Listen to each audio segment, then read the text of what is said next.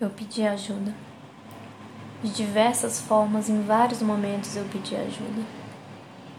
Eu pedi ajuda quando parei de fazer minhas tarefas, quando comecei a me atrasar para a escola, quando pedia para sair mais cedo, dizia que estava com cólica, dizia que não me sentia bem, podia ser provavelmente alguma coisa que eu comi. Eu pedi ajuda. De diversas formas, em vários momentos eu pedi ajuda. Eu pedi ajuda quando me tranquei no quarto, quando me deixei sozinha, com o corpo largado na cama por dias. Nem me viam pegar comida na cozinha ou ir no banheiro, nem me viam pedindo ajuda silenciosamente naquele quarto fechado. Eu pedi ajuda quando minha pele começou a abrir feridas. Pedi ajuda enquanto me encantava com o vermelho escorrendo pelo meu corpo. Pedi ajuda enquanto tudo se misturava.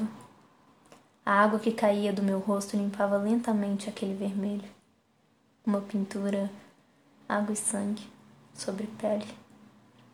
Eu pedi ajuda. De diversas formas, em vários momentos. Até mesmo quando eu parei de pedir ajuda, parte de mim ainda pedia ajuda. Me pedia ajuda às três da manhã, às vezes quatro me possuía e me revirava por horas.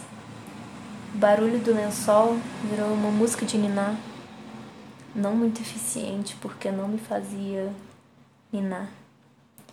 Talvez seja mais uma trilha sonora. Ao fundo do pedido de socorro, digo ajuda.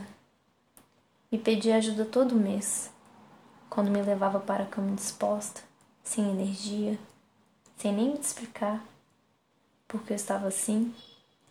Me pedia ajuda através do nariz escorrendo, da garganta doendo, da cabeça explodindo, da tosse seguida por espirros, com uma frequência absurda.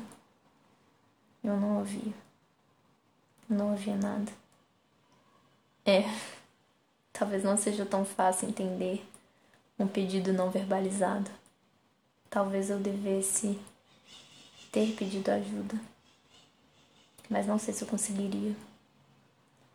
Eu só procurei ajuda quando, já irritada com minha própria incompetência para compreender que eu estava pedindo ajuda, passei a me pedir ajuda brutalmente, me sufocando o coração, incansavelmente, até eu entender e me ajudar a pedir ajuda.